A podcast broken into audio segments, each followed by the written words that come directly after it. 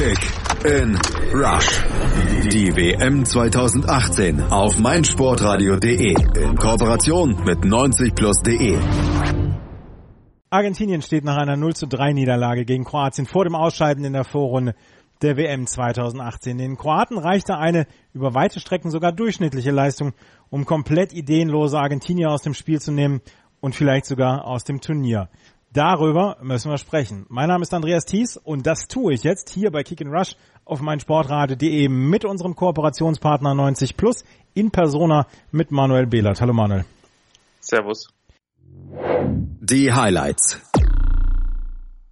Die Argentinier hatten auf drei Positionen umgestellt. Jorge Sampaoli ließ einige namhafte Spieler auf der Bank. Banega, Di Maria, Pavon waren nicht unter den ersten elf. Bei den ähm, Kroaten gab es nur eine Änderung. Kramaric wurde durch Brozovic ersetzt.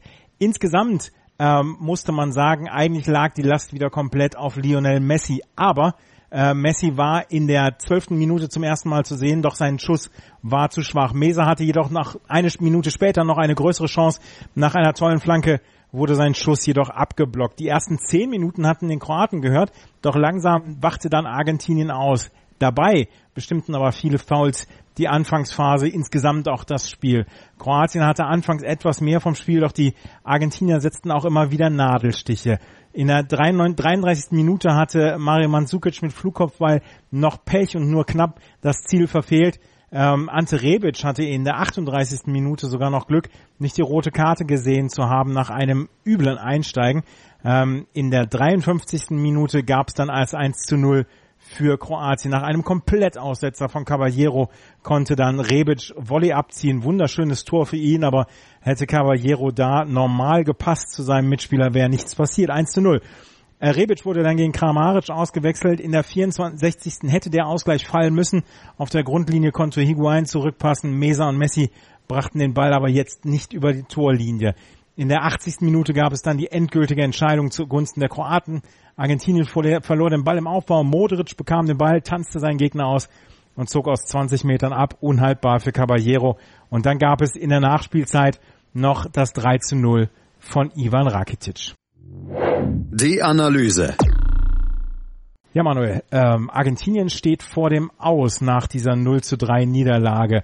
Wie groß ist jetzt so kurz nach dem Spiel bei dir der Schock, dass es für Argentinien hier in der Vorrunde schon gleich zu Ende sein könnte? Also der Schock über das Vorrunden aus, der ist definitiv präsent. Also falls es tatsächlich so weit kommen sollte. Ähm, der Schock über dieses Spiel ähm, ist weniger präsent, denn ich habe schon bei der Aufstellung ein bisschen mit Kopf schütteln müssen. Ähm, klar, ein Systemwechsel mag relativ sinnvoll gewesen sein nach dem Spiel, denn gerade die Kroaten sind ja auch eine Mannschaft, die ein bisschen mehr selbst versuchen, aktiv zu sein. Aber ähm, gerade die Nicht-Hereinnahme von Banega, der ja im äh, ersten Spiel gegen Island nach seiner Einwechslung doch für den einen oder anderen kreativen Moment gesorgt hat, der ähm, auch mal einen überraschenden Ball hat spielen können. Ähm, das hat mich sehr überrascht, ähm, warum man dann Acuna Pavon vorgezogen hat. Ähm, warum Mesa, der im ersten Spiel eher dadurch aufgefallen ist, dass er die Räume für Messi blockiert hat, ähm, wieder aufgestellt wurde. Das hat mich alles ein bisschen überrascht. Also Argentiniens Aufstellung war für mich nicht ganz nachvollziehbar und auch auf dem Feld hat man gesehen, dass das A nicht hundertprozentig eingespielt ist und B, dass da auch ähm, im offensiv harmonischen Bereich ja Probleme ähm, entstanden sind, dass vieles von Einzelaktionen abhängig war, dass gar kein großes Kombinationsspiel aufgezogen werden konnte. Ähm, Messi hat häufig den Ball bekommen und dann hat er überlegt, ja, wo kann ich hinspielen, mit wem kann ich kombinieren. Es war kein Di Maria da, es war kein Dybala da, es war kein Banega oder Lo Celso da. Ähm, das sind, das reiht sich einfach in eine Personalentscheidung von Sampaioli ein, die allesamt nicht unglaublich glücklich sind. Ähm, Aguero wurde kaum eingebunden, was auch davon äh, damit zusammenhing, dass Messi eben die Schaltzentrale war und ähm, das Zentrum ohnehin verdichtet wurde. Das haben die Kroaten clever gemacht, haben Brozovic reingenommen äh, für Grammaric, haben das, haben zu einem Dreier-Mittelfeld umgestellt und haben das Zentrum verdichtet. Und ja, dann äh, hatte ähm, Sergio Aguero nach, glaube ich, 35 oder 38 Minuten war das, ähm, hatte er nur sieben Ballkontakte. Ähm, das spricht eigentlich schon dafür, dass die Kroaten das, was sie gemacht haben, ziemlich gut gemacht haben und dass die Argentinier keine Lösung gefunden haben. Aber kannst du, du hast gerade eben gesagt, du, du fändest die äh, Entscheidung von Sampaoli, dann diese drei Umstellungen vorzunehmen, du fandst sie nicht in Ordnung bzw. nicht nachvollziehbar. Kannst du denn die Gedankengänge dahinter verstehen, was Sampaoli damit gemeint hat? Heute nicht. Also, dass er, den, dass er auf eine Dreierkette gesetzt hat, um ein bisschen mehr Präsenz im Spielaufbau zu haben, um ähm, ja, die Argentinier haben sowieso nicht die überragenden Spielaufbau ähm, Spieler in der Innenverteidigung, um das ein bisschen zu entlasten, um da ein bisschen mehr für Flexibilität in der Defensive zu sorgen, was das Aufbauspiel angeht. Das kann ich schon nachvollziehen, aber dann muss man eigentlich meiner Meinung nach ähm, eben Eva Banega, der sich ja gerade auch in der letzten Champions League Saison wieder als absolutes Passmonster unter Beweis gestellt hat, äh, muss man ihn eigentlich aufstellen, damit er die den Übergang zwischen Defensive und Offensive bildet. Ähm, Mascherano und der eher ja destruktiv will ich nicht unbedingt sagen, aber der eher ähm, konservative Enzo Perez, der jetzt kein unglaublicher Kreativspieler ist, er kann den Ball ganz solide verteilen, aber ist kein Spieler, der auch mal dann sich mit in die Offensive einschaltet wie Banega. Ähm, das war, äh, mir hat die Mischung bei den ähm, Argentinien einfach nicht gefallen. Ich kann dementsprechend auch den Gedankengang nicht komplett nachvollziehen. Acuna, ja, ist ein solider Spieler, der vor allem die Balance zwischen Defensive und Offensive einigermaßen gut aufrechterhalten kann, aber ähm, man hat auch bei ihm gesehen, da waren vier, fünf Flanken dabei, die tatsächlich komplett daneben waren, die entweder ins Tor oder Seiten ausgeflogen sind. Ähm, das war einfach von der ganzen Besetzung, von der Homogenität innerhalb der Mannschaft ähm, insgesamt nicht richtig. War das Spiel auch wieder komplett zu sehr auf äh, Lionel Messi ähm, zugestellt, weil äh, in Island hatte er es schon im ersten Spiel vorgemacht, dass man ihn zwischendurch einfach nur doppeln musste und deswegen aus dem Spiel nehmen konnte. Lionel Messi konnte auch heute wieder keine Akzente setzen. Dieses Spiel scheint komplett auf einen einzigen Spieler zugeschnitten zu sein und das ist Lionel Messi und auf den stürzen sich zwischendurch zwei, drei Gegenspieler und der Rest schafft es nicht, in irgendeiner Weise kreativ nach vorne zu spielen. Genau, das ist ähm, ein großes Problem. Natürlich, wenn du einen Spieler wie Lionel Messi hast, musst du ihn einbinden und musst du ihn als zentralen Punkt deines Spiels sehen, aber du musst ihm auch die größtmögliche Unterstützung ähm, generieren und du musst versuchen, dass dass eben Spieler, die auch selbst mal eins gegen eins Situationen gehen können, ähm, mit Messi in der Offensive spielen. Also Messi bindet tatsächlich zwei bis drei Gegenspieler und ist dann auch in der Lage, den Ball in engen Situationen zu behaupten und auch an den Nebenmann zu verteilen. Aber wenn dann jemand ähm, auf dem Platz steht wie ein Acuna oder ein Mesa, die dann entweder den Rückwärtsgang einlegen oder wieder Messi suchen, anstatt selbst mal was zu initiieren, ähm, dann ist das eines der ganz, ganz großen Kernprobleme für Argentinien, das sie auch im dritten Gruppenspiel lösen müssen.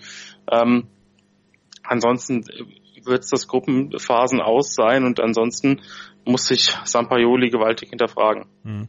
Wir müssen da nochmal drauf zu sprechen kommen, was in der ersten Halbzeit los ist. Die Argentinier hatten ja durchaus zwischendurch so ihre Chancen, aber es reichte einiges, beziehungsweise es musste gar nicht so viel gemacht werden, dass die Kroaten eigentlich dass die Überzahl hatten. Es war ein sehr hartes Spiel in der ersten Halbzeit. Es war auch kein nicht immer ein schönes Spiel.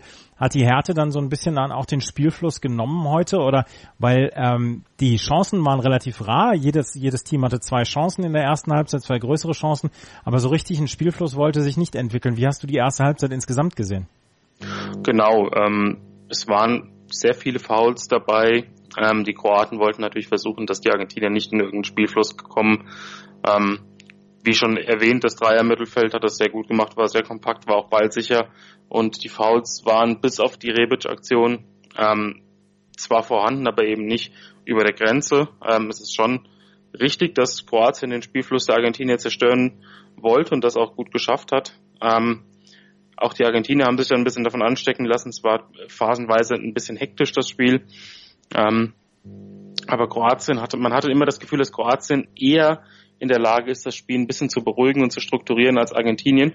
Und das war dann, fand ich, auch in der zweiten Halbzeit ähm, der Schlüssel.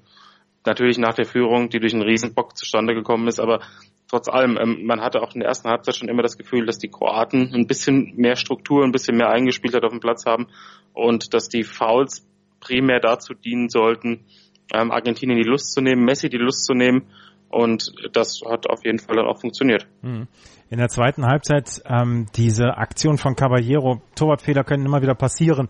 Fußball ist ein Sport, der auf Fehlern dann auch zwischendurch beruht. Ähm, Caballeros Fehler allerdings der hat so dem argentinischen Spiel beziehungsweise der kompletten Mannschaft so ein bisschen ja auch den, äh, den, den Stecker gezogen, oder? Genau, das Spiel stand vorher so ein bisschen auf der Kippe. Also es war schon so wie eben erwähnt, dass die Kroaten gute Ansätze hatten, aber eben noch nicht richtig ähm, zum Zug kamen, nicht richtig durchkamen und dass irgendwie so ein, so ein äh, Aha-Moment fehlte, um ja, die eigene Offensivstruktur ein bisschen besser durchzubringen und äh, auch mit mehr Selbstvertrauen noch äh, die Angriffe zu spielen. Es waren ein paar hervorragende Konteransätze da in der ersten Halbzeit. Kann ich mich noch an eine Szene erinnern, da haben die Kroaten wirklich mit vier, fünf Direktpässen ähm, den Ball hinten rausgespielt und dann ein langer Ball auf Mandzukic kam nicht perfekt an. Ähm, aber da waren schon Ansätze da und mit der Führung im Rücken haben sie dann auf jeden Fall diese Ansätze noch besser verfolgt, haben die Angriffe noch besser ausgespielt.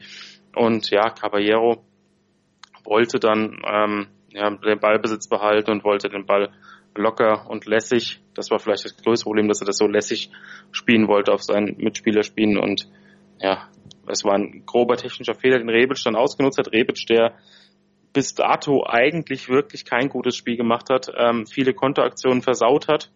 Er ist ja ein Spieler, der sehr viel läuft, der sehr viel ähm, Einsatz zeigt, der aber halt auch in der offensiven Entscheidungsfindung häufig noch so seine Probleme hat. Ähm, das kann man einkalkulieren als Trainer, das weiß man. Und in dem, in dem, in der Situation hat er dann sehr gut spekuliert und hat den Ball dann auch technisch sehr fein über Caballero ins Tor befördert. Und das war, wie du schon angedeutet hast, eben, das war der Knackpunkt.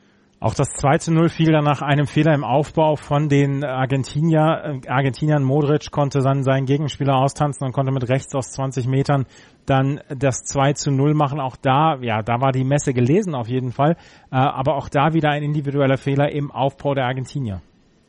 Genau, und ähm, was noch dazu kommt, finde ich, als Modric dann den Ball ähm, 25 Meter vom Tor hatte, ist er erst äh, ein bisschen nach links gezogen, hat eine Anspielstation gesucht und dann hat er gemerkt, okay, es herrscht auch gar kein Druck auf mich ähm, und äh, auf mir und hat, hat dann eben gesehen, okay, es ist, ich habe ich hab ein bisschen Freiraum, wenn ich mich jetzt nach rechts drehe und hat dann eben den, den Schuss forciert. Ähm, da wurde einfach zu wenig Druck auf Modric ausgeübt. Ohnehin hatte man so das Gefühl, ab der 70., 75. Minute die Argentinier nach den Einwechslungen von Iguain und Dybala und auch Pavon ähm, wollten das Tor zwar erzwingen, aber es gab keine spielerischen Lösungen und die Umschaltbewegung äh, auf die Defensive war ziemlich schlecht. Ähm, ich finde, da gab es zwei, drei Beispiele, als die Kroaten zwei Pässe nach vorne gespielt haben und dann ähm, mit drei, vier Spielern in Richtung Defensive der Argentinier zugelaufen sind, ohne dass da jetzt irgendjemand ähm, großartig mit nach hinten kam, ohne dass jemand aggressiv herausgerückt ist. Also haben die Argentinier schon